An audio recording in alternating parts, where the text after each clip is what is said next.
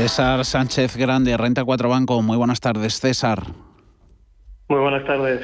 El mercado, ¿cómo lo ves? Eh, sobre todo si ponemos en un lado IBEX, el español, 14% en lo que va de año, Eurostox un 20%. Eh, ¿Tiene margen, César, la, la bolsa española para ponerse a la par en rendimientos con las europeas?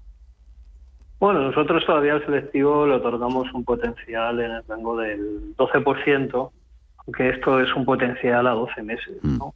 Eh, no vemos catalizadores eh, diferenciales en el corto plazo para, para, ver que este gap se pudiera estrechar de aquí a final de año de una manera significativa.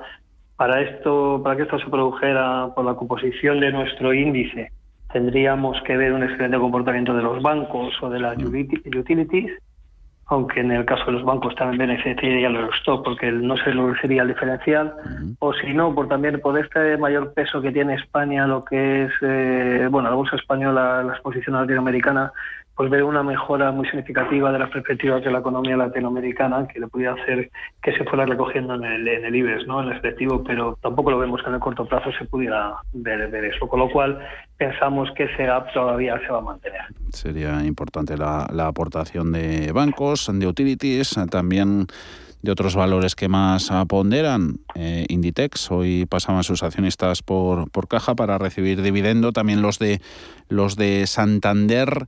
Eh, no sé si estos o si hay otros valores con atractivo dividendo en el mercado. ¿Cuáles veríais con buenos ojos? Pues sí, mira, eh, nosotros nosotros desde Renta 4 tenemos una cartera de valores con elevado dividendo que está compuesta ahora mismo por por Aceinón, Sebro, Endesa, Iberdrola, Logista, Repsol, Telefónica y Zardoya. En esta cartera, evidentemente, no solo miramos el dividendo, también miramos, oye, pues que sean compañías que tengan un, atractivo potencial y que veamos, pues bueno, pues que los fundamentales son positivos. Mm. Nosotros entre estos valores, entre estos valores, por ejemplo, podríamos sacar una Acerinox, que estamos pendientes de la que la compañía pudiera anunciar en corto, a corto plazo un nuevo programa de recompra de acciones que recordar que la compañía, pues hace antes de la pandemia, dijo que iba a recomprar el, y amortizar el 10% de acciones que pagó eh, en script antes de la pandemia. Nada más que le compró un 2% y ahora una vez que ha recuperado la visibilidad y que esperamos unos resultados que se acerquen a su récord histórico,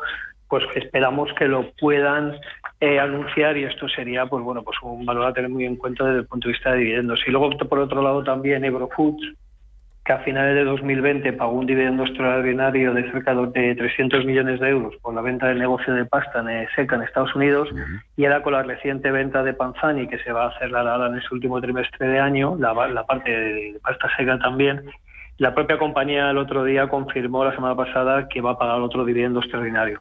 Con lo cual, bueno, pues yo creo que son dos valores muy a seguir desde el lado del dividendo. Y ya que mencionabas, César, Acerinox, eh, Acereras, ¿qué das pasa hoy? Que Estados Unidos y Europa han acordado suspender aranceles sobre el acero y el aluminio y, están a la cabeza de las eh, pérdidas, dejándose dentro del IBEX Arcelor un 3,8, Acerinox un, un 2,7. Sí, estamos viendo en, China los precios de la chatarra de, acero están cayendo de mm.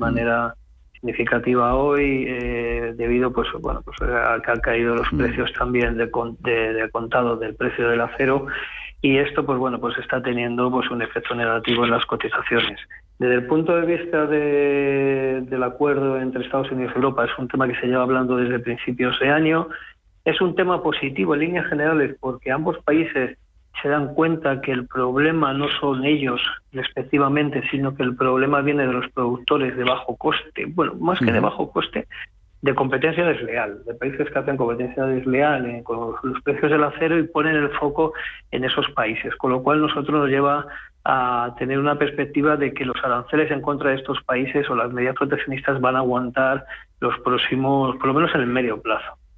En cuanto a valores, pues eh, es difícil, eh, habría que analizar también cada valor por separado, ¿no?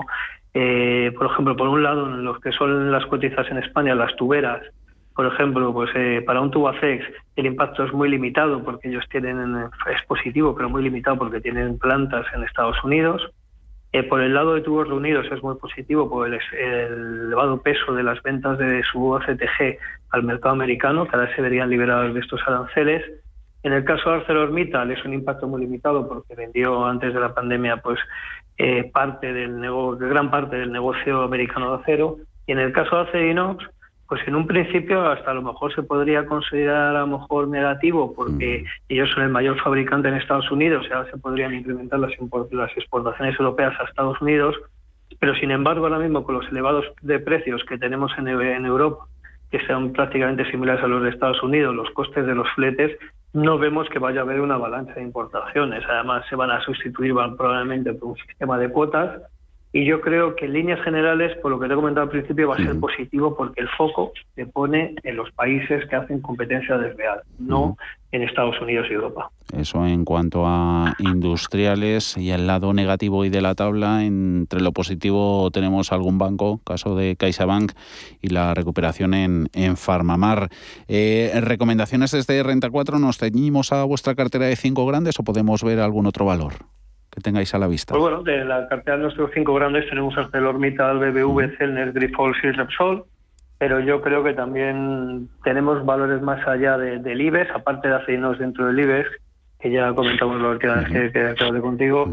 Eh, yo estaría también mucho ojo a lo que se estaría posicionado en el sector ferroviario, tanto lo que es en CAF como en Talgo. Eh, pensamos que que se van a deberían verse muy beneficiados por los fondos de reconstrucción económica a nivel mundial, la recuperación progresiva de la movilidad y la corriente imparable hacia una movilidad sostenible. Y en el caso particular de Talgo, pues bueno, la esperada salida de su principal accionista puede ser tomada como un claro catalizador al poder anticipar un movimiento corporativo. Luego también podríamos tener un Dominion, un Arima, una Plus y un Tubacex como valores a, tener muy en cuenta ya fuera del selectivo. Buena nómina que nos recuerda César Sánchez Grande, Renta 4 Banco. César, como siempre, un placer. Muchas gracias. Muchas gracias a ti. Hasta, luego.